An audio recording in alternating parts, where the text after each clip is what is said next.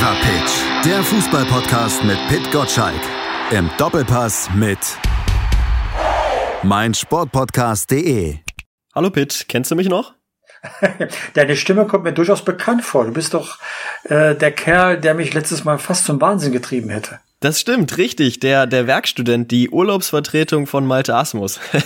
der, der, der Vorzeigepraktikant, wie mir doch Malte Asmus erklärt hat. Ja, ja, der mittlerweile, der hat's, die haben, die haben gesagt, Mensch, der, der Moritz, der hat so gut mit dem Pit gemacht, der hat so gut mit dem Gottschalk gemacht, den befördern war. Äh, der ist jetzt nämlich Redakteur. also, also hast du jetzt groß Karriere gestartet, ja? Jetzt ich habe die große Karriere groß gestartet.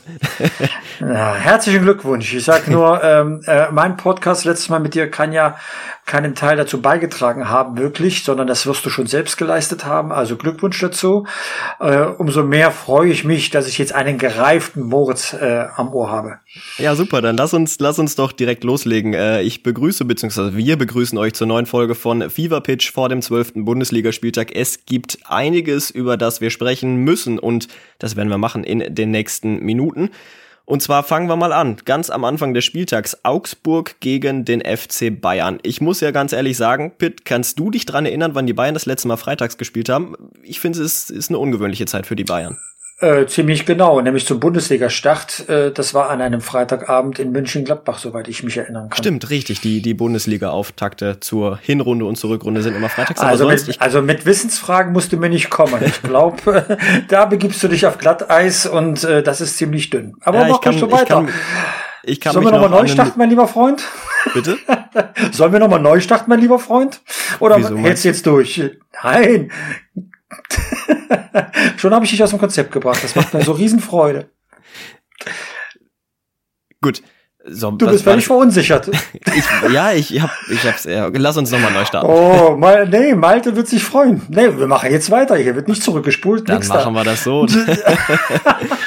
nee, worauf ich hinaus wollte, nochmal auf, auf das Thema Wissen. Ich kann mich da noch ganz gut an eine 0 zu 2 Niederlage der Bayern in Kaiserslautern erinnern ich weiß nicht mehr welches Jahr, äh, Sritschdan Lakic, Ivo Ilicevic. ja, ich war zehn Jahre, glaube ich, damals oder um den Dreh, so irgendwie zehn, elf. Ich war bei einem Kumpel, er hat mich danach, nach dieser Niederlage, hat er mich provoziert. Also es war kein schöner Abend für den kleinen Moritz damals. Ja, und wann ist das gewesen? Weißt du das denn auch noch? In welchem Jahr? Naja, wahrscheinlich, das, das war unter Louis van Gaal, wenn ich mich richtig erinnere. Wahrscheinlich dann so 2010, 2011, so um den Dreh. Ja. 20. August 2010. Ach Mensch da, ja, müsste ziemlich am Anfang der Saison gewesen sein, wenn ich mich richtig erinnere. Äh, wenn es Ende August ist, kannst du davon ausgehen, ja. dass es ziemlich klar am ersten, am zweiten Spieltag der Saison ah, gewesen okay, ist. Okay, zweiter Spieltag war's.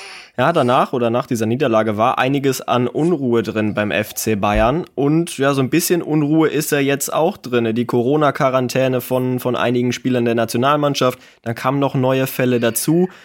Was glaubst du, hat das die Bayern jetzt so ein bisschen in der Vorbereitung verunsichert oder war das sowieso ja durch diesen durch diese Länderspielpause jetzt, dass da sowieso der Rhythmus so ein bisschen gestört war? Also ähm, erstmal ist es so bei einer Länderspielpause, dass der Trainer nicht wirklich mit der Mannschaft arbeiten kann. Es sind ja nicht nur die deutschen Nationalspieler, sondern auch die ausländischen Nationalspieler, die unterwegs sind. Also erstmal kann damit ja per se kein Trainingsbetrieb gestört worden sein. Jetzt kommen die irgendwann zurück. Das äh, Länderspiel der Deutschen war ja am, am Sonntag. Einige Spieler hatten darauf ähm, verzichtet, äh, zumindest die Deutschen. Manuel Neuer vorneweg. Ja, wenn dann einzelne Spieler ausfallen, weil sie nicht mittrainieren können, dann bist du einerseits gehandicapt, andererseits bist du FC Bayern und hast ja genug Alternativen noch zur Hand von Spielern, die gut beieinander sind. Das wird vielleicht nicht die Wunschelf sein, die der FC Bayern ähm, aufs, aufs Feld schickt, aber man spielt auch nur in Anführungszeichen gegen den FC Augsburg. Insofern sollte man da ja schon eine, eine Mannschaft zusammenkriegen, die nicht nur Wettbewerbswerk ist, sondern auch den FC Augsburg schlägt. Augsburg ist ja nun bekanntlich nicht besonders gut in die Saison gestartet. Apropos Wunschelf, einer, der normalerweise zur Wunschelf gehört, bei dem steht noch ein Fragezeichen dahinter. Josua Kimmich, der hat heute beim Abschlusstraining gefehlt. Da hat Julian Nagelsmann auf der Pressekonferenz gesagt, ja, er hatte Kontakt zu einem Corona-Verdächtigen. Da müssen wir jetzt erstmal äh, abwarten, wie das PCR-Ergebnis dieses äh, Verdächtigen ist. Und dann droht sogar vielleicht eine erneute Quarantäne für Josua Kimmich. Pitt, jetzt mal, jetzt mal ganz ehrlich von, von dir aus. Ein Spieler wie Josua Kimmich, der so ehrgeizig ist. Ich glaube, im deutschen Fußball hatten wir lange nicht mehr so einen ehrgeizigen Spieler. Glaubst du, dass den das nicht auch wurmt, dass der jetzt dann insgesamt 14 Tage in Quarantäne muss, dass ihn das vielleicht doch dann zu diesem, zu dieser Impfe hinbewegt? Äh, ich sag mal, die Situation selbst schuld. Also es war allen klar, wenn man sich nicht impfen lässt, dass das Konsequenzen haben kann. Wenn man Glück hat, steckt man sich nicht an. Wenn man Pech hat, dann doch. Und dann kann es gesundheitlich richtig äh, auf die Lunge gehen. Äh, Corona ist eine Gefäßerkrankung. Das kann bleibende äh, Folgen haben. Für Ältere ist die Gefahr größer als für Jüngere. Das wissen wir alle inzwischen. Er hätte sich schützen können mit einer Impfung gegen die Krankheit. Das wollte er nicht, aus fadenscheinigen Gründen, wie ich hinzufügen möchte. Und dass man aber mal Kontakt hat mit jemandem, der sich angesteckt hat, das gehört mit dazu. Dann geht man in Quarantäne, auch als Geimpfter. Nur die Folgen daraus sind halt in der Wahrscheinlichkeitsrechnung kleiner. Aber das ist wieder ein Thema, das wird viel Widerspruch erzeugen. Ich merke es jeden Tag. Aber ganz klar, es war einfach ein Riesenfehler, dass er sich nicht impfen lässt. Und jetzt erlebt er halt, äh, was das bedeutet. Vielleicht hat er ja schon umgedacht und vielleicht hat er sich ja auch schon in die richtige Richtung begeben. Die bisherige, sich nämlich nicht impfen zu lassen, war definitiv die falsche. Wir Geimpften leiden alle mal unter den ungeimpften. Sonst wäre noch die äh, Situation besser. Die wird nicht astreich sein, aber ich habe auch Karl Lauterbach bei Markus Lanz gehört. Wären alle geimpft, wäre die Pandemie vielleicht sogar schon vorbei. Ja, es geht aber dann ja auch um, um das Thema, dass dieser Winter ja wahrscheinlich nicht so ein freudiger werden wird für Josua Kimmich, wenn das mit den Regelungen so bleiben würde. Das heißt, einmal in Kontakt mit einer infizierten Person, zack, wieder sieben Tage Quarantäne das kann doch auch nicht für, für einen Josua Kimmich kann das doch auch nicht befriedigend sein, oder?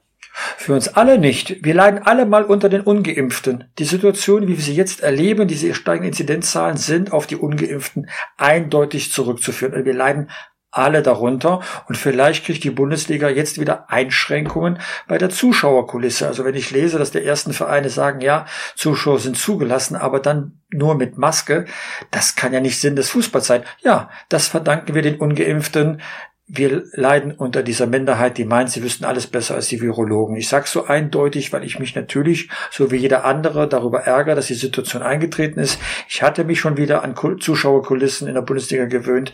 Jetzt tritt der Fall ein, dass die Politik in so einen Zwiespalt gerät. Wie viel Risiko geht man ein? Wie viel Freiheit will man erlauben? Die Bundesliga wird unter den Ungeimpften leiden. Und zu den Ungeimpften gehörte oder gehört Joshua Kimmich. So einfach ist das manchmal.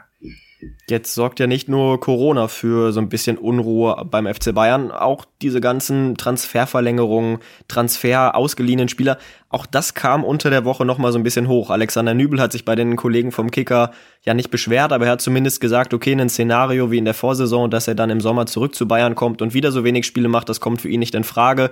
Dann ja, Niklas Süle, das Thema kochte wieder nach oben, der soll bei Newcastle United angeboten worden sein. Jetzt habt ihr bei Sport 1 berichtet, es gab ein erstes Angebot für Niklas Süle und dass er sich auch durchaus vorstellen könne, beim FC Bayern zu bleiben. Glaubst du, dass das vielleicht auch alles so ein bisschen einfach jetzt der Tatsache geschuldet ist, okay, der Clubfußball hat ein bisschen pausiert, jetzt haben wir ein bisschen Platz, um auch diese Themen nochmal hervorzubringen? Oder glaubst du, dass da wirklich so viel dran ist und dass dadurch so viel Unruhe entstanden ist, äh, ja, wie man das jetzt vielleicht so ein bisschen den Eindruck hatte? Also äh, wenn über Transfers, über mögliche Transfers spekuliert wird und der eine Kollege oder der andere Kollege erfährt etwas über Vertragsangebote, Absichtserklärungen oder was auch immer, dann ist das Tagesgeschäft der Bundesliga. Was ich damit sagen will, ist, dass das noch nicht alleine Unruhe bei einer Mannschaft auslöst. Ja, man wird es zur Kenntnis nehmen. Äh, Niklas Süle wird, wenn er in der Kabine ist, äh, ein paar Sprüche vielleicht hören, ah, gehst du und willst du doch zu Newcastle, tralala. Aber das erschüttert keine Mannschaft, weil das kennen die Profis inzwischen. Das ist anders als früher, ähm, wo die Profis auf Jahre gebunden waren und sich nicht vorstellen konnten, den Verein zu verlassen oder es den Verein durchgerüttelt hätte. Das ist heutzutage anders. Also ich glaube nicht, dass daraus Unruhe entsteht. Ja, mich hat es eher überrascht, dass Süle womöglich vor einer Vertragsverlängerung steht. Wir erinnern uns, es sind ein paar SMS-Nachrichten veröffentlicht worden, wonach er mit einem Wechsel in die Premier League äh, liebäugelt. Äh, dass er beim FC Bayern bleiben könnte, wird den Trainer beruhigen, weil er braucht mit jemanden, äh, sag mal, auf den er dann auch, auch bauen kann. Vielleicht auch jemanden, mit dem er Deutsch spricht. Äh, das sind durchaus äh, Faktoren bei der Trainingsarbeit. Ähm, also er hat mich das überrascht, dass die Bayern jetzt da diese Gehaltsaufbesserung dann doch vornehmen. Lass uns zum nächsten Spiel übergehen. Dortmund gegen den VfB Stuttgart. Wenn wir uns mal ziemlich genau ein Jahr zurückerinnern, das war das letzte Spiel von Lucien Favre als Trainer des BVB. 5 zu 1 hieß es damals für den VfB Stuttgart. Ich glaube, wir können uns ziemlich sicher sein, dass das dieses Jahr nicht so kommen wird, oder? Äh, normalerweise ja. Also ich erwarte ja vom, von Borussia Dortmund, dass man ähm, meine Serie hinlegt. Die ist ja wieder unterbrochen worden. Äh, also gegen, gegen Stuttgart wird man hochmotiviert sein, weil dieses 1 zu 5 hat man durchaus im Hinterkopf. Das war einer der blamabelsten Tage der letzten Jahre für, für Borussia Dortmund und da will man einiges wettmachen. Also äh, da müssen wir uns keine Gedanken machen. Das wird eine eindeutige Sache für Borussia Dortmund werden. Ja, trotz des Fehlens, des weiterhin fehlenden Erling Holland, glaubst du trotzdem, dass es so eine klare Sache wird? Ich meine, wenn wir uns mal anschauen, seine Ersatzleute, Don, Donley Malen hat enttäuscht, Mukoko fehlt wahrscheinlich noch verletzt. Auch Tigges hat nicht überzeugt. Wie siehst du die Sturmthematik beim BVB? Ähm, die ist schwierig, aber man wird ja wohl in der Lage sein, ein Tor mehr zu schießen als der VfB Stuttgart, der sich gerade in einer in einer Krisensituation befindet. Also du bist Tabellenzweiter, du willst unbedingt äh, möglichst lange äh, bei Bayern München äh, dranbleiben. Und deswegen haben mir auch die Worte von Marco Reus äh, gefallen unter der Woche. Der hat bei Sport 1 gesagt, wir haben durchaus die Absicht, äh, deutscher Meister zu werden. Ja, das kannst du dann gegen den VfB Stuttgart zeigen, wenn die äußeren Bedingungen vielleicht gegen dich sprechen. Aber auch da laufen elf Leute auf und da wird ja wohl der ein oder andere den Ball über die Torlinie buxieren können. Ja, mit Holland ist es vielleicht einfacher, aber vielleicht ist es genau umgekehrt, dass du unberechenbarer bist, wenn du nicht den einen Stürmer hast, auf den alle spielen, sondern wenn mehrere in Schussposition kommen. Also das sehe ich jetzt überhaupt nicht als kritisch an. Äh, Dortmund muss jetzt zeigen, aus welchem Holz äh, äh, man geschnitzt ist. Äh, gegen Stuttgart ist das eine gute Gelegenheit. Du hast gerade die Worte von Marco Reus angesprochen, diese Kampfansage, dass man durchaus deutscher Meister werden will. Wenn wir uns mal zurückerinnern an die Leipzig-Niederlage vor der Länderspielpause, danach hatte er Trainer Marco Rosier öffentlich kritisiert. Hatte gesagt, okay, taktisch ja, war das jetzt nicht wirklich sonderlich gut. Als Marco Reus in der Rolle des Kapitäns, war es für dich da in Ordnung, dass er trotzdem den, Kapitän, äh, den Trainer pardon, so öffentlich ankreidet? Ähm, ein Kapitän hat das Recht dazu, solange eine gewisse Linie nicht überschreitet, dass er mal Sachkritik anübt, was die taktische Leistung betrifft, dann spricht er nicht ausschließlich den Trainer an, sondern vielleicht auch die Mannschaft selbst und dass er Verbesserungsvorschläge macht, äh, in dem Fall ja, äh, in welcher Formation die Abwehr spielen soll. Ähm, das ist ungewöhnlich für ihn persönlich, weil er doch je, derjenige ist, der eher nach innen redet, zeigt aber auch den Reifeprozess bei ihm. Die Taktikkritik, jetzt die Absichtserklärung, was die Spitze betrifft, ja, das ist doch ein Kapitän, wie ich ihn bei Borussia Dortmund als Bayernjäger erleben möchte. Einer, der seine Ziele glasklar formuliert. Also wenn das das Ergebnis einer Entwicklung bei Marco Reus ist, dann kommt sie reichlich spät, aber vielleicht dann doch rechtzeitig, damit wir eine spannende Bundesliga-Saison erleben. Schauen wir mal auf den Gegner, auf den VfB Stuttgart. Die sind mittendrin im Abstiegskampf. Seit dem ersten Spieltag nur einen Sieg hat man holen können bei den Schwaben. Ist es dieses verflixte zweite Jahr oder schiebst du das auch so ein bisschen jetzt auf diese Personallage, die ja mehr als angespannt ist beim VfB? Ähm, also ich bin ganz ehrlich, ich glaube, dass der VfB Stuttgart mh, hm, nicht genügend vor der Saison ähm, in die Mannschaft investiert hat.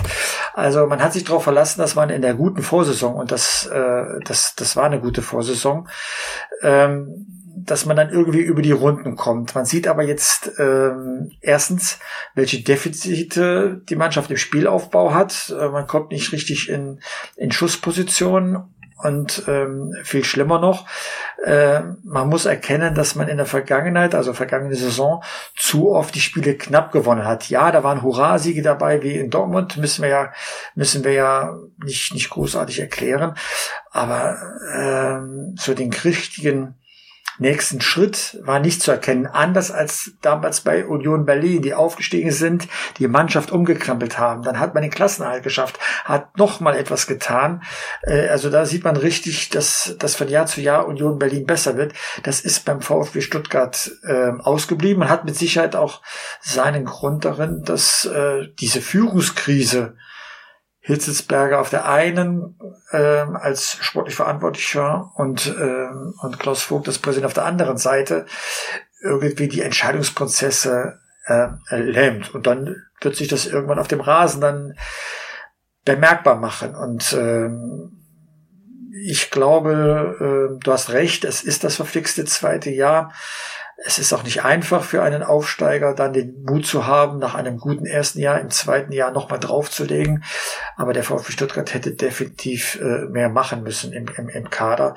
Das ist in dieser Form unzureichend. Äh, ich kann mir jetzt nicht vorstellen, dass die Wende ausgerechnet in Dortmund gelingt. Dann ist man fünf Spiele ohne Sieg dann hat man wieder so einen Trend gegen Weihnachten. Äh, das erhöht den Druck in der Winterpause.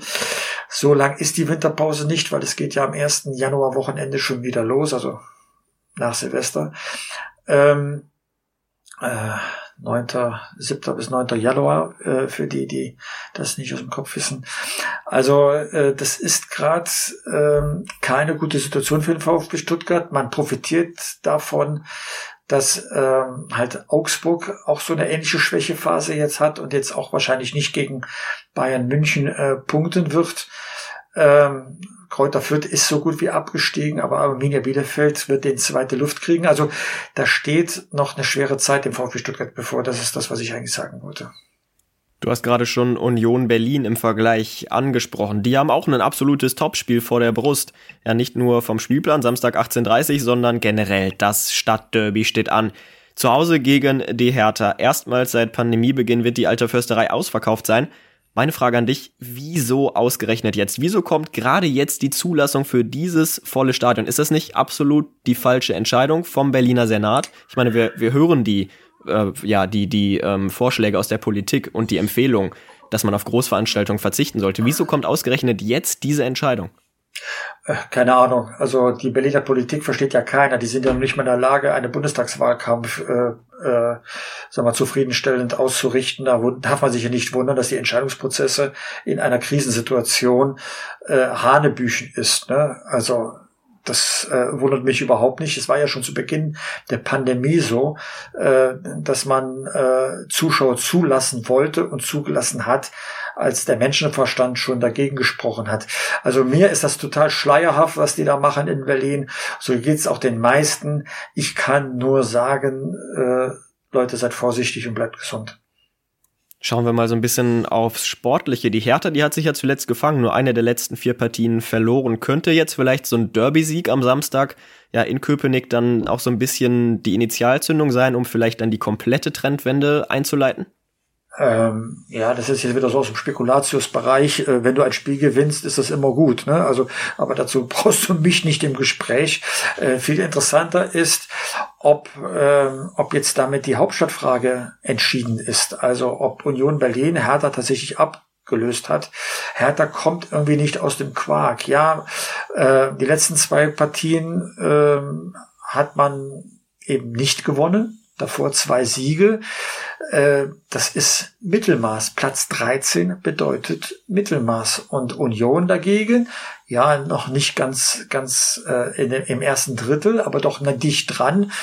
Ähm, hat jetzt auch drei Spiele nicht gewonnen. Aber insgesamt hat man da mehr Futter für die Winterpause schon mal äh, angesammelt. Also für mich ist die Hauptstadtfrage entschieden. Union vor Hertha. Aber selbst mit einem Sieg wird Hertha im Mittelmaß erstmal bleiben. Man wird das wahre Gesicht von Hertha BSC äh, erst in der Rückrunde erleben und damit auch, ob Paldadei als Trainer überhaupt eine Zukunft hat. Ich glaube nicht, dass er eine Zukunft hat. Es gibt zu viele äh, Hinweise, dass dieser biedere und langweilige äh, Fußball äh, die Berliner nicht begeistern wird.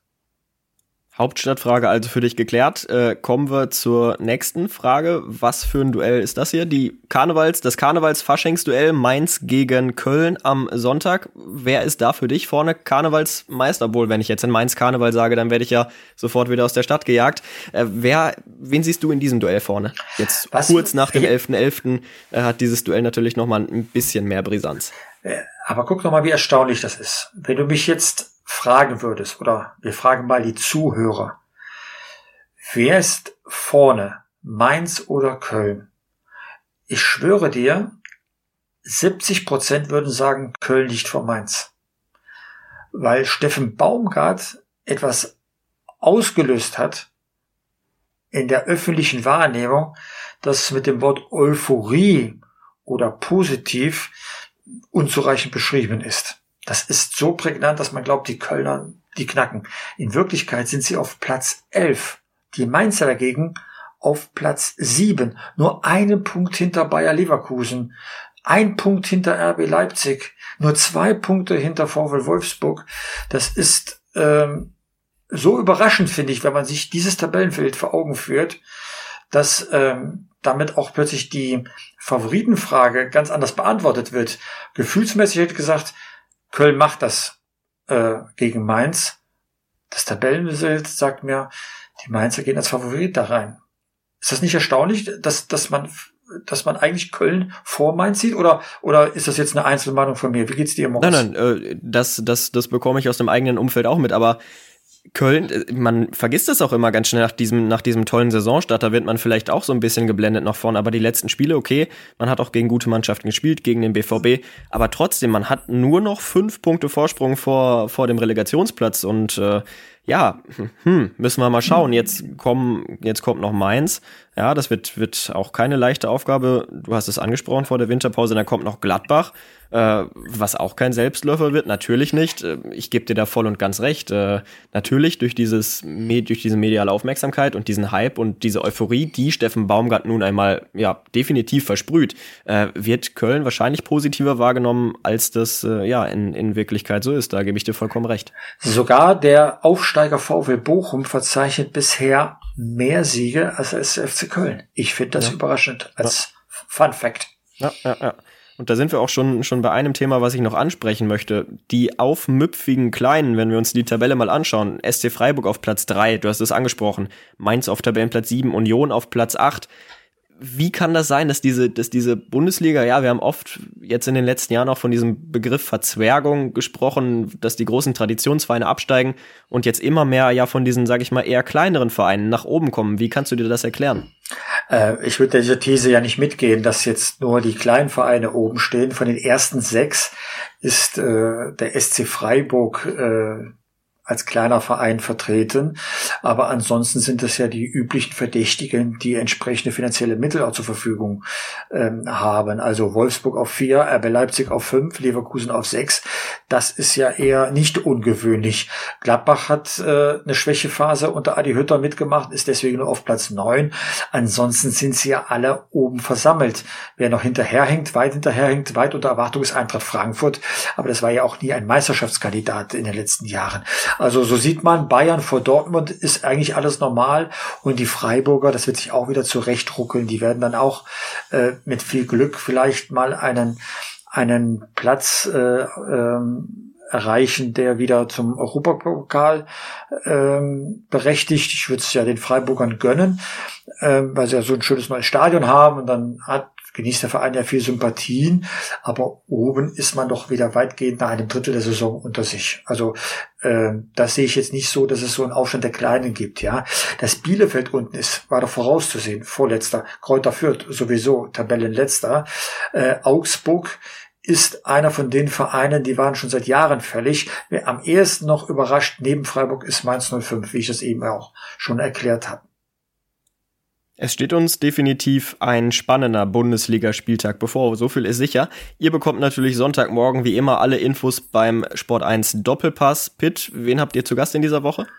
Wir wollen uns mal mit Horst Held unterhalten und Nevin Subotic, wie die das eigentlich sehen, was in der Bundesliga passiert. Also ein Manager und ein Spieler. Äh, Gerade Subotic hat ja eine Union-Vergangenheit, was, was dazu sagen können. Und äh, Horst Held wird die Dinge rund um die Vereine, die er mal betreut hat, zum Beispiel in 1. FC Köln, auch einordnen. Ich freue mich sehr darauf. Also, ihr habt's gehört. Am Sonntagmorgen im Sport 1 ein Doppelpass Subotic, Neven Subotic und Horst Held zu Gast. Sonst könnt ihr natürlich noch den Fever Pitch Newsletter abonnieren unter newsletter.pitgottschalk.de. Dann flattert der jeden Werktag um 6.10 Uhr in euer Postfach oder ihr bekommt natürlich alle News rund um die Bundesliga am nächsten Donnerstag wieder hier im Fever Pitch, dann in normaler Besetzung wieder mit Malte Asmus.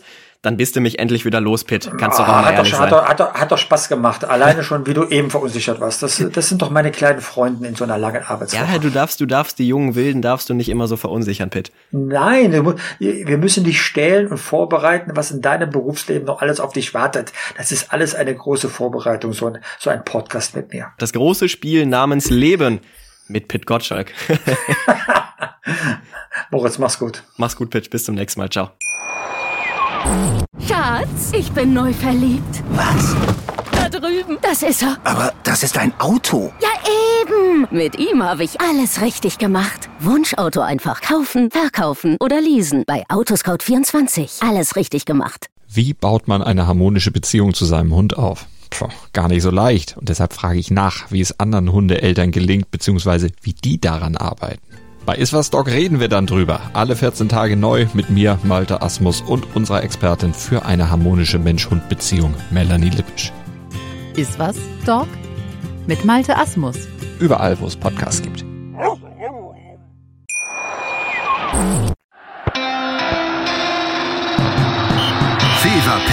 Der Fußballpodcast mit Pit Gottschalk. Im Doppelpass mit meinsportpodcast.de. Schatz, ich bin neu verliebt. Was? Da drüben. Das ist er. Aber das ist ein Auto. Ja, eben. Mit ihm habe ich alles richtig gemacht. Wunschauto einfach kaufen, verkaufen oder leasen. Bei Autoscout24. Alles richtig gemacht.